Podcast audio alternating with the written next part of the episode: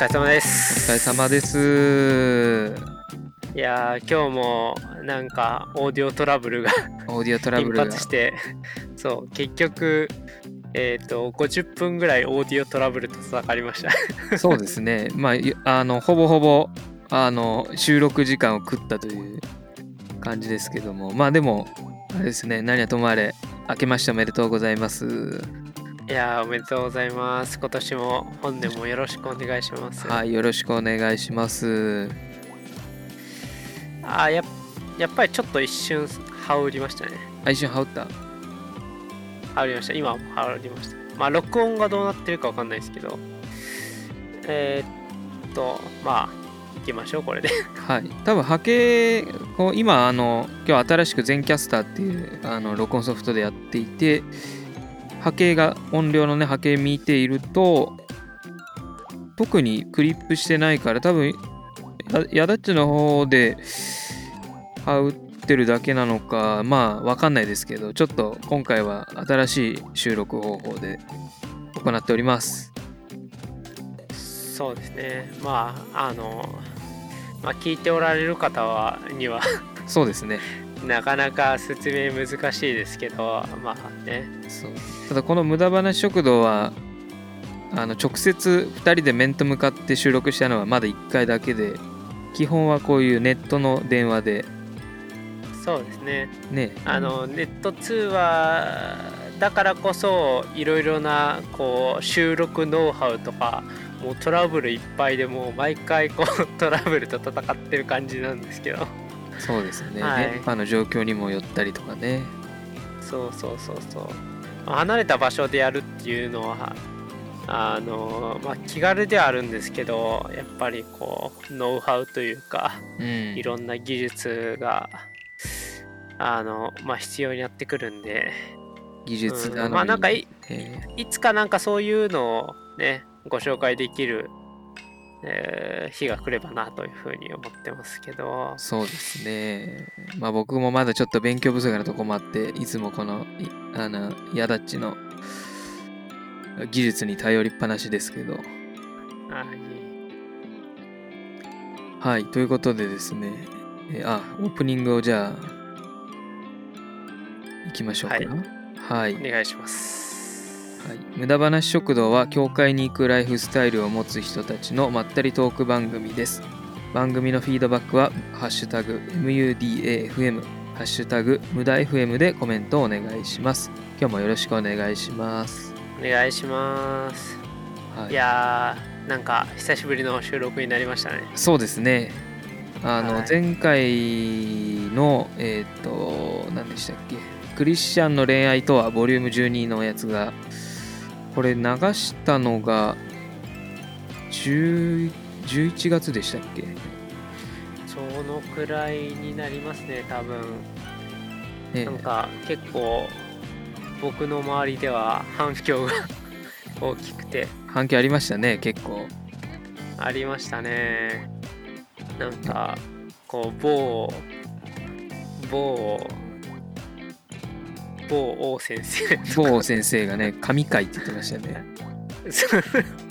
某牧師某王牧師先生が神回とまああの牧師が神というなら神なんでしょうそうですね。信憑性高いですね。そうっすねまあねやっぱりこうやっぱりゲスト会はねうん。上がる感じですよねね。そうっすねあ前回アップロード12月の2日ですね。はい、ほんと1ヶ月ぶりですね。そう、前ああ回。そうなりますかうん。まあでも、そうなると、いつもぐらいのペースかもしれないですね。ああそうですねうん。まあそんな中元井くんはいろんなことを経験したわけですよねいや、12月はいろいろありましたね。その、このなんで間が空いてる空いてないって話をしてるかっていうとですね、僕がちょっと12月は入院してまして、はい、あのーちょっとしばらく病院生活をしていたわけなんですね。はい。まあ、ちょっと足の方の古傷をね、治療してみて、で、それがちょっと予想以上に、あのー治療期間がかかったっていうので、はい、ほぼほぼ1ヶ月ぐらい病院にいましたけど、そうですね。まあなんかこう、まあ、外から見ている感じ病院生活をすげえエンジョイしてるなというふうに 映ったんですけどまあ当の本人は多分大変やったよそうですと思いね。つつも、エンジョイしていたってのも確かにあるし、まあ、エンジョイしない、エンジョイしてる風に捉えないと、もうちょっとやっていけない部分もね、あったんですよね。ああなるほどなので、それをちょっとあの、ネタ帳の方にですね、ざーっとトピック、先ほど書きまして、まあ、どこまでいけるかわかんないんですけど、そういうのを、ちょっと入院生活の話なんかちょっとしていきたいなっていうのと、あとですね、あの、ツイッターの方で前言ってた、あの、質問箱の方にいろいろ寄せていただきまして、まあ、結果ね、100件近く、今、回答してるんですよ。はい、えーっと、まあ、本当に誰だかわかんないのを回答してて、今、回答したのが175件ですね。おーすごい僕はコツコツ回答していてコツコですね。ツはいありがとうございで、その中で、ちょっと面白いなっていうのも、質問実はですね、僕の方でピックアップしてありまして、はい。はい、ちょっと先にあのその質問箱に来てた質問あのピックアップしたものをざっと読み上げると,、えー、とあそんな多くないんですけど、えー、と昔の自分性格と,、えー、と今の自分比べてどうですかっていうのが1個ありましたね。話したら長くなりそうですね。長くなりそうですねであとあなたにとっていい人って何？っていうあこれ漠あこれ然としたのもなんか来るですよなんかなかいい。結構ああなるほど。深いですね。で、え恋愛系だと、えー彼女と長く続くコツって何ですか？みたいな。いやーしわかんないです。あと、一緒にいて居心地がいいっていう居心地って何だと思いますか？っていうのも来てました。ああいい質問ですね。いいいやなんかもう一個でなんか1話取れそうなぐらいありますねね、結構、あの、深い内容いけますね。で恋愛系だと、あと、付き合ってどのぐらいで結婚したいと思ったっていうの。多分これ誰か聞いて書いたんですかね。ああどうなんですかねうん、あと他にも2つ恋愛系とは違うのだと,、えー、とあなたにとって理想の人物ありましたほとお学生時代運動会は好きでしたかっていうのが面白いですね、う面白いですね。はい、こんな感じでですね一応質問箱は基本的に中の人は僕があの回答をザーッとこうどんどんしてってるんですけど面白いなと思ったのをこうやってピックアップして番組の方でもはいはい取り上げようかなと思ってますということではい。ちょっとご紹介でした、まあなんかそうですね。えー、まあ今日1個いけるか。まあけど、うん。ね基本的にはあのもう50分も食ってしまったんで。そうですね。簡単にでも 毎回質問箱に1個答えていく。これあのなんていうの？長々答える必要なくってあのそうさっとでいいと思うね。じゃあコーナーコーナーコーナーですにね。質問あなたの質問答えますみたいな。はい。なんかこう出囃子トーク的にこう最初の始まりの一言の前にちょっと回答するみたいな。そう,、いう回答の感じで。オープニングトーク的な感じで今後じゃあやっていきましょうか。そうですね。じゃあ、試しに1個ぐらいやりますか。そうですね。じゃあ今日の質問はどれいきましょうか？あまあ今日はサクッといけるやつがいいですねそうすると最後読んだ、えー学生時代運動会は好きでしたかっていうのが答えてみましょうかちょっと。運動会。そうですね。あ他に？運動会。はい。いいですかこれで。運動会。運動会。運動会。ええ。うん。そうですね。まあ僕まあなんていうか 好きなところもあればうん。ちょっと、あんまり好きじゃないっていうかまあ僕自身は全然あの運動音痴っていうかまあ運動ができる方ではないのでうんなんかこね、運動会でまあ活躍したりとかそういうことは全くなかったんでうん。こう、まあ、その部分についてはまあねあまり楽しめてはなかったかと思うんですけどまあなんか非日常的というか、うんもう今までこう授業でこうね毎日こう授業に追われる中でまあこう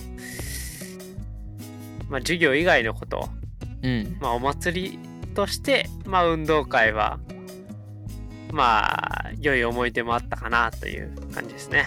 はい。なるほど。そうか非日常のね。そうそうそうそうそう。やっぱねあのストレス発散じゃないですけどうんこう気持ちが。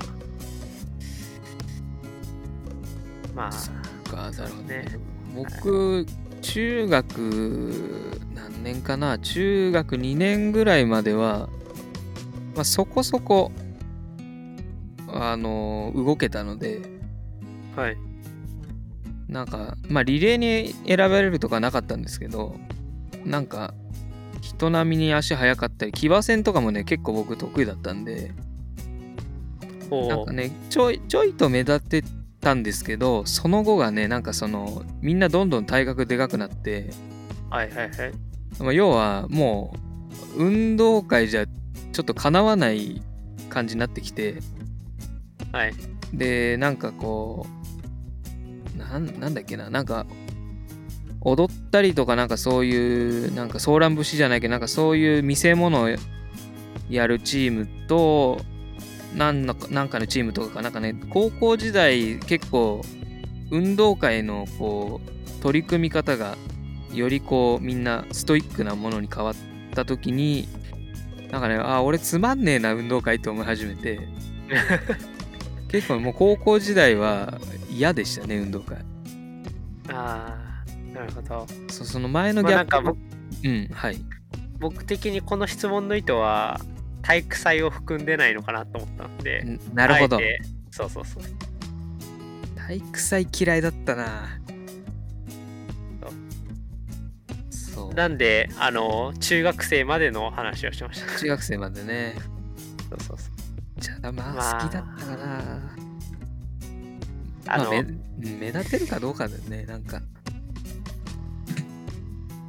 そうですね。まあけどあの僕は高専工業高等専門学校に行ってたのであのまあそれは何ていうか高校3年間と専門学校2年間がくっついたようなうん、うん、まあ、5年間あるような中学校を卒業して入るような学校に行っていて、まあ、そこでの体育祭はあの全員がやる気ないっていうあやばいね。そういう感じね。そう。そう。あのそういう校風の学校に行っておりましたのでイベントごとではいかに手を抜くか力を抜くかこの やばいね。まあそんな感じですね。はい。なんか先輩とか、こう、学園祭始まったら、学校の近くの友達の家に行って、ひたすらゲームして、で、こう、出席を先生が取りに来た時に帰るっていう人とかもいて、そまあそんな感じそんな感じでしたね。はい。まあなかなかそれもねいい思い出だったりとかねそうですね。うん、必ずしもこう全力で体育祭参加したからいいわけでもないしいや、だからあれですよ。全力が大切なんですよ。全力でサボる。そっか全力で全力。そうなんか中途半端はねよくないね確かにねそうですね。だから中途半端に頑張るとかじゃなくて、全力でサボると。はい。じゃあ、今日の結論。はい今日の結論は何事も全力が大事と そうですね。まあ、全力になったことはやっぱり思い出になりますからね。そうねなんとなくでダラダラじゃないくてってねそうそうそう。はいそんな感じで雑な回答をしていきたいと思います まあ、なんか質問してくださった方、すいません。はいすいませんでもあのねも実際この文章の回答はもっとこうコンパクトにあのあんまり長くするとねあのツイッター上でなんか詳しくはこここをクリックしてくださいみたいになっちゃうんで僕は文字数を気にしながら丁寧に端的に答えてますね。はい。はい。ということでですね、病院トークですか？病院トーク。いや僕あれですよね。その僕もまあお見舞いにお伺いさせていただきましたが。あ第1号でしたね。結構はい。そうそうそう。結構その序盤でこれからこう入院生活を楽しむぞという生きがいを僕はちょっと感じたんですけど。まあまだね何も知らないあれ手術受けて多分翌日かな？くらいですよね。まだそんな入院してそんな経ってないですよね。かな？手術受けたのが週末だったから。そうそうそう。だからまだ足もねあの曲げられなくてものすごい状態だったのね。車椅子乗ってね。そうそうそうそうそう。そうでしたそうでした。でなんかあのお箸買ってきてもらって。そうそうそう。ねそうそうあのお箸と何でしたっけ？スプーンとフォークでしたっけ？あそうそうそうそう。あの食器食器っていうかうん。食べるための。なんかね変な病院であのまあ他も同じかもしれないんですけどあの食事の箸スプーンフォークとかそういうのは自分で用意しなきゃいけないという。ところでですね。はい。そう。でなんか松葉杖も自分で用意しなきゃいけないとか基本的に全部自分で用意してびあの病院に来てくださいっていうスタイルでやってたんで。それを確認してなかったんですね。あそう。で確認一応してて箸洗えばいいと思って最初洗ってたんだけどあのあんなにね洗面所にいるのが苦痛だと思わなくてあのもうはい。足が曲がんないから、まず洗面所にこう近づけなくって、あだからこう洗う動作が大変っていう。そう。もう洗ってる場合じゃないってことに気づいて。なるほど。最初に洗った想だからその自分がどういう姿になるっていうこうシミュレーションがちょっとあのね 全然できてなかったね。甘かったね。まあいけるっしょみたいな感じ。で言ったら。そうそうそう。で全はい。そうコップもねあの本当ちょっとうがいするぐらいのサイズしか持ってかなかったんだけど、はい。ね、食事するときにそのコップじゃ小さいとかねもう後々こう甘さが出てきて。なるほど。だからもう食器は食器っていうかその箸とかスプーンとかはもうどんどん使って捨てた方が衛生的にもこうなんていうのめんどくささもないし。そうですね。えそのゴミを捨てに行くのはまだえああゴミはねえっ、とゴミはトレーの上乗せとけば捨ててくれるんで。ああそうなんですか。そうなんです。じゃあそれはまああれですね。あのうんまあ自分で身動きがこう取りづらくなる状況になる人はぜひ使い捨て食器コップを準備していくのがベストですね。うん。コップはね、でも、そうね、コップもお茶とか飲んだら茶渋ついちゃうし、そうですねしっかり洗うっていうのも車椅子状態じゃ大変ですもんねそう。で、僕は特に、実家が東京なのに一人で入院してるから、はいうんもうなんて、もう最初ね、全部いけると思ったんだけど、はいダメでしたね。ダメでした入院はね、あの、協力者がいないと無理です。で、協力してくれた人は本当にありがとうございます。もう、あここで全世界にというかはい、あの全サポーターの皆様にお礼を申し上げたいと思います。本当に。そう。で、あ、そう。そこでね、あの、いろんな人がこう、差し入れくれたんですよ。はいはいはいあの、お菓子とか、あーそういう必要なものとかくれたんですけど、はいあのね、びっくりしたのが、僕の双子の兄弟がいるんですけど、あの、前、あえあったよね、はいあの病あ院でね。彼がですね、僕、来るしか聞いてなくて、はい。来るって聞いたのもなんか数時間前にこれから向かうわみたいなあ来るんだと思って。はい。で来たら僕のひあの欲しかったものを全部持ってきてたっていうね。おおすごい。そう漫画あの好きなゴルゴ13の漫画とかえー、と食べたいもの。どら焼きを父親に頼んでたんだけど父親はまだその日来なくって。はい。僕の兄弟が何も言わずにどら焼き買ってきたりとかはい。お菓子もねあのちゃんとしょっぱい系をこう選んで買ってきたりとかね。すごかったね。だからそれ兄弟が買ってきたのはまず最初にこう消化しちゃうっていう。なるほど。分かってまあさすがんなと思って。さすがさすが。双子の。そうこれはねバイブスってやつですね完全に。バイブス。これかバイブスと思って。うちの父親もねちょっとやっぱ驚いてたよね。やっぱ兄弟って不思議だなみたいな。すごいっすね。それはいねやすごいね。僕弟とバイブス全然ないっすね。まあねちょっと年違うとねあ僕もお姉ちゃんいるけどお姉ちゃんも全然あそうっすね。やっぱこの双子のバイブスね。双子のバイブス。さすがっすね。これはねちょっと感動したね。感動しました。そう。まあ伊達に飯食わせてねえぞぐらいの感じで。ねあの高校時代まではね僕が作った料理食ってたんでね。一回そうそうあの僕の家でも今のね住んでるこの家でもはい。宮立と僕の兄弟ね鉢合わせしてますけど。そうっすね。いやなんか目の前でなんかおかんと息子かって思いましたよ。ね食堂みたいにかっこんでたもんね。そう。いやなんかいやソース取ってよみたいな。なんかそんな感じでした。そう。なんかねその日確か生姜焼き作ってあげた気がするんだけどあのいうちに遊びに来て。はいはい。でなんかその時にびっくりしたのが生姜焼きの汁をご飯にかけ出したんだよねそうですね。やばいなと思ってそんなにがっついて食うんだと思って。はい。あーちょっとねあの嬉しさと若干引いたっていうね。なんかこう兄弟の飯をこんながっついて食う人いるんだっていう。なるほど。確かだからねそのまあ辺そうっすね。変な兄弟なんですよ、こっちはもう。になかなかこう僕も見ててなんかあこの兄弟とのこうね空気感ってのリズムがあるんやなと思って。まあ見てて面白かったですね。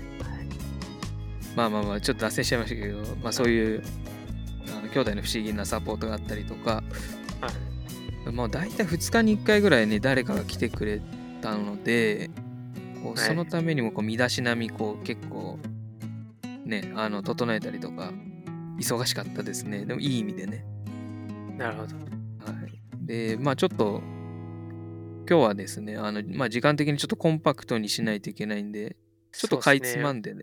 はい。まあ前半後半でちょっと分けようかな。あの、そうです。ね。ね、はい。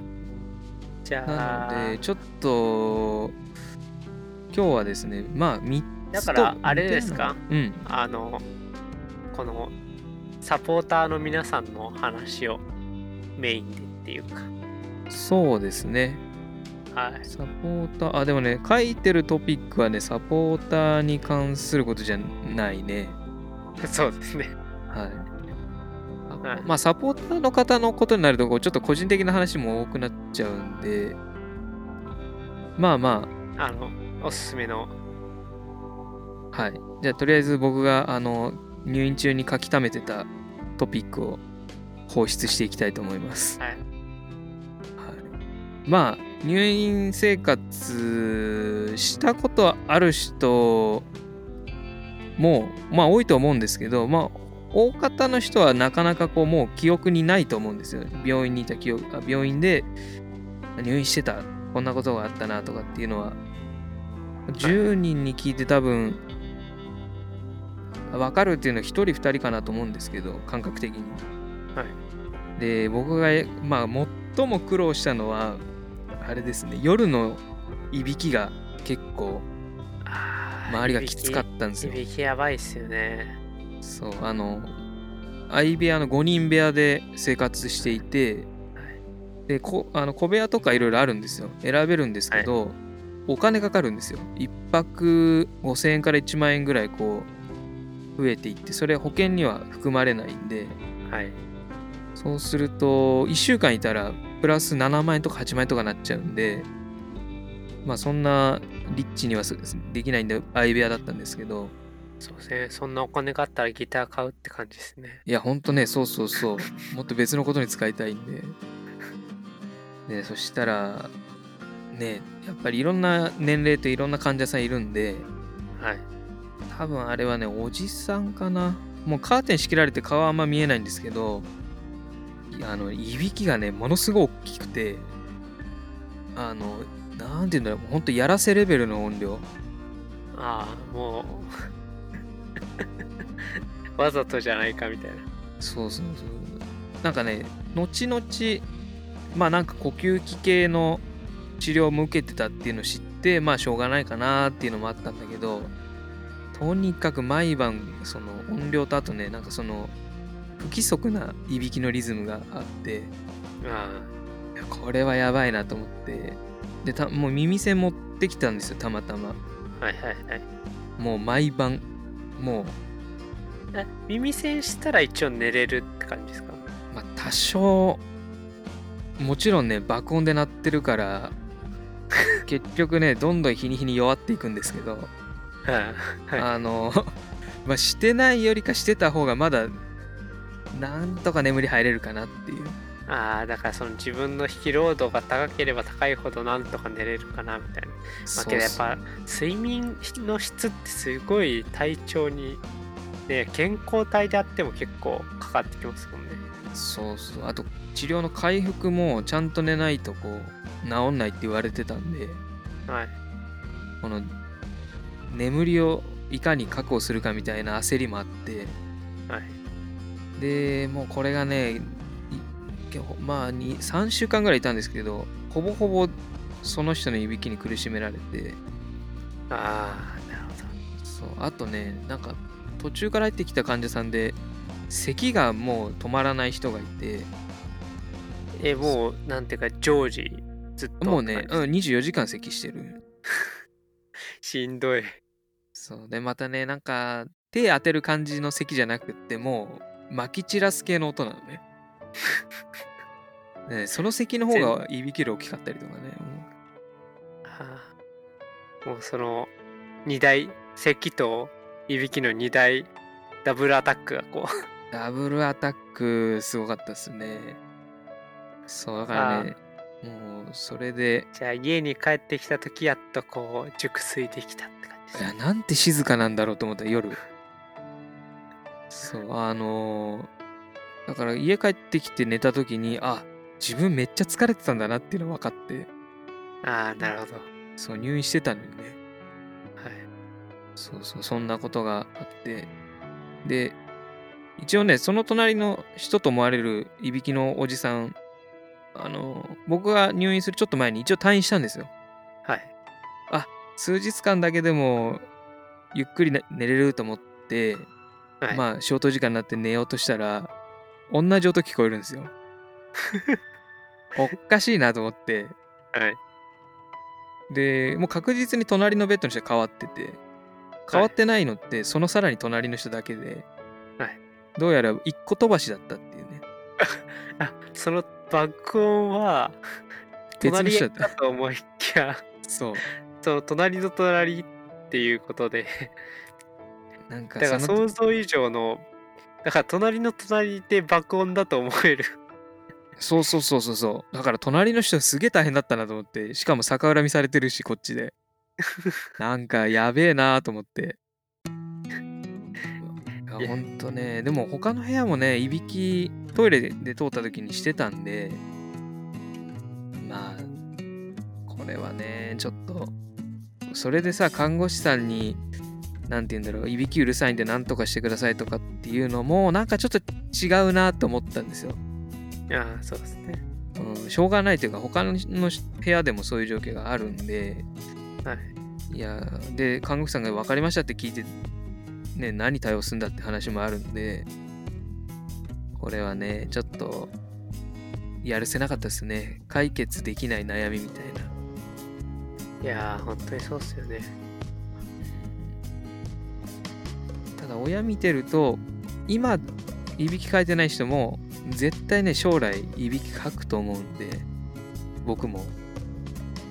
まあけどなんかねまあできたら、まあ、僕はああのおそらくというかまあ妻曰くいびきは大きくないという話なんですがうん。やっぱりいびきかいてる人はなんかこう今こういびきが低減されるためにこうなんかいろいろ方法がやっぱりあるじゃないですか。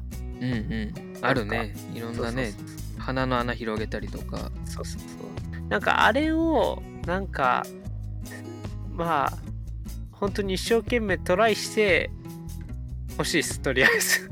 そうだね。なんか努力はしてほしいなっていうね。そうです自分もあれでもう本当に何もしてダメだったらあもうしょうがないなって思いますけど。うんうんいやーねえいやーこう僕の家族にもいびきが結構 すごい人いますけど。あ本当あの妻ではなくね。うんうんうん。はい。あのちょっとね同じ寝室では寝れないですね。そうか一回泊まりりに来てね。あ一回の泊まりに来てはいはい。一回一泊だけ僕の一人暮らしの家に泊まりに来たことがあったんですけどもう勘弁してくれって思いました。やばいね。実はね僕の母がすごくて。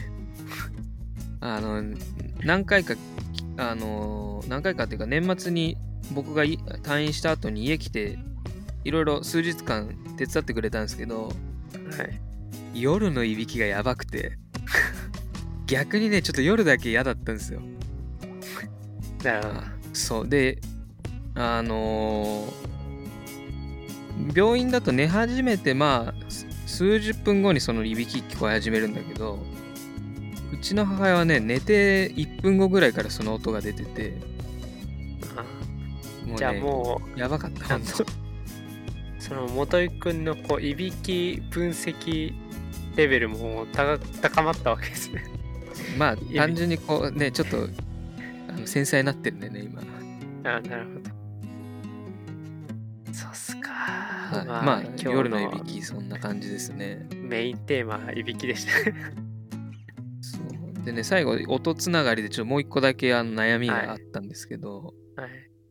あのー僕食事中いつもね基本的に食事する時ってイヤホンしないんですよ。まあ当たり前かもしれないんですけど、はいはい。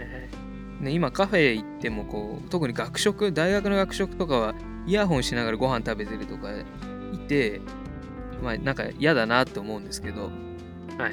こう耳に何か入れながら聞きながら。ただ僕病院の時はイヤホンしながらご飯食べたんですよ。はい。これなんでだと思いますか？あれですか？同じタイミングでしょ食事をしている周りのそ咀嚼音ですか？咀嚼音もしてたけどまあまあそんなに気にならなかったんですよ、はい。ただ音何かの音が。えー、いや、わかんないですね。これ食事の食べるスピードってあるじゃないですかそれぞれ、はい。はい。早く食べ終わったらまあ早く終わるじゃないですか早く。はい。歯磨き始めるんですよ。はい。で、まあ、たまたま僕のベッドがいあの一番洗面所に近かったああ、んですけど。そうですね。はい。そう。あのね食事中にあのぐちゃぐちゃ落とし始めるんですよ。歯磨きの。ああ、もでね。う結構距離もう1、2メートルぐらいですよね。そうあのベッドのカーテン開けたら目の前だから僕はでねその音がね食事してまあ3分の1食べ終わったぐらいからし始めるんですよ結構はい。それがどうしてもやダメでもうだから本当はねあのイヤホンしながらじゃなくて普通にさっと食べたいんだけどどうしてもね間に合わなくって音がはい。イヤホンしながらご飯食べてましたああ、なるほそうど。いやー、まあなんかあれですね。なんか、忍耐が。まあこれね聞いた聞いてる人でそんなことでみたいなこう連続で聞いてる人かもいるかもしれないですけど、はいなかなかこうやっぱ自分の生活してると自分のリズムとか自分のペースを守れるんだなっていうのが一個分かってそうで共同生活するってことはこう食事のスピードとかも全てそうなんだけどこうあの自分のリズムじゃない中で動いてる人もこう受け入れなきゃいけないみたいのがあってこれは結構勉強になりましたね。でやっぱスマホって便利だなっていうのが思いますね。こうやっぱり自分の世界をすぐ作れるんで、ああ、そうですね。コンパクトで、まあイヤホンとデバイスがあれば、そうそう本を読むから映画を見るから、いろんなことができますからね。そうなんですよ。で、ね、やっぱり相部屋だとプライベートも結構ない状況になるというか、まあ、カーテンしかないんで、はい。そういう時にこうななかなかこう一人になれないのが僕は結構ストレスだったんですけど、はい。あのやっぱねスマホを見て自分の世界入ってる時は一人の時間になるんでやっぱり、うん、まああんまりこう依存しすぎてもダメなんですけど結構スマホには救われた感じですね。なるほど。うん、だからこれ僕は今あもう30近くなって自分でいろんなことできるしスマホも持ってるんでいいんですけど結構ね高校生とか小学生の子も中にはいたんでこれ辛い人はねだってみイヤホンじゃないやえっと耳栓とかってはいまさか必要になると思わないからね最初は。そうですね。うん、まあ、なんていうか、こう、あんな密集状態で、しかもこう、病気を持ったりとか、こう怪我したりとか、まあ、そのただでさえストレスがある状態でこう共同生活をするっていうのはなかなかこう気持ち的にも。ねえ。そうだね。そうか、うん、自分、そうね、治療で来てるから、体調がね、万全じゃない人が集まってるからね。そうですね。まあお疲れ様ですいえいえ、まあまあ、そう今ね、言ったのは結構そういう辛いこととかばっかりになっちゃいましたけど、まあそういうのもありつつ、結構、あの、まあそれなりにあの楽しめる要素がいろいろあったんで、それはまた次回にそうですねあのですね。まあこれが前編というかはい。まあ今回ちょっといろいろなあの音音響トラブルがあったのでじゃあまあはい。詳しくは あの後編に続くという形で、はい。はい、またあのちょっと時間を置かずにまた収録したいですねこれで。そうですね。あの、ちょっとはい。2020年は、あの、まあ、僕もいろんな技術を身につけて、こう、なるべくこの無駄話食堂をね、動かしていきたいなと思いますし、こう結構聞いてくれる人がね、増えたんで、そうですね。まあだいぶなんかもうなんて嬉しいやら恥ずかしいやら何なのかわかんないですけど ねえ、なんかちょっと、やり始めちゃうと、こう、収録し始めると、こう、いつも通りですけど、なかなか始める前いろんなこと考えちゃって、ね、ああの人も聞いてるなとか、こんなこと言ったらやばいかなとか。まあ、なんか注意されたら考えましょう。そうですねまあ我々は無駄話食堂ですからはい。まあそこら辺を縦にまあざっくばらんにやっていきたいと思っております。はい。はい聞いてる方も、あの、これが全てじゃなくって、あの、無駄話として聞いてもらえるといいですね。そうですね。まあなんか最近あの聞いたポッドキャストでやっぱり最近は YouTube とかうん目を使うコンテンツがやっぱり本当に非常に多いんで、うんまあやっぱりこうねあのホットアイマスクしながらこう無駄話に耳を傾けて。いやまあもっとなんかためになるポッドキャスト他にあると思うんで。まあどっちでもいいですけど そうね、あの、ためになるポッドキャストじゃなくてもいいな、もうちょっとリラックスしたいなと思ったら、はい、聞いてください。はいお願いします。はい。じゃあそんな感じですかね。はい。引き続き質問箱とか、でも、あの、質問もそろそろ、あの、Google の、なんだっけ、Google 質問機能みたいな。そうですね。Google のアンケートを使ってまあ匿名のこう質問も受け付けられたらいいなというふうに思ってるのでうん、まあねなんかこううん。まあ僕らで解決できる問題は数少ないですけどなんか まあ僕の私の不幸話笑ってくださいと思う くらいの感じのあの質問というかなんかお便りお待ちしておりますんで。誰なんか誰かに言いたいけどこう自分が言ったってことをバレたくないとかね。まあラジオっぽいことですけど。まあ、あとやりたいのはあのラジオネームなんとかさんのとこですみたいなのを言ってみたいですね。あラジオネームだからそのアンケートにラジオネーム入れられるようにしたいですね。そうそうそうそうそう。まあなあとまあ、ね、年代と性別ぐらいかな。わかんないですけど。そうですね。あの僕もラジオで送るときはやっぱそのなんだろう。ラジオネームってすごい大切なんでね。はい。はいはい。まあそれ準備でき次第またお知らせしていきたいと思いますんで。はいはい。という感じで今日はこのぐらいにしたいと思います。はいじゃあ締めをお願いしますはい。今回も無駄話食堂をお聞きいただきありがとうございました。このポッドキャストがいいなと思った方は Twitter のフォロー、Facebook へのいいねをお願いします。今日もありがとうございました。おお疲れ様でした疲れ様です。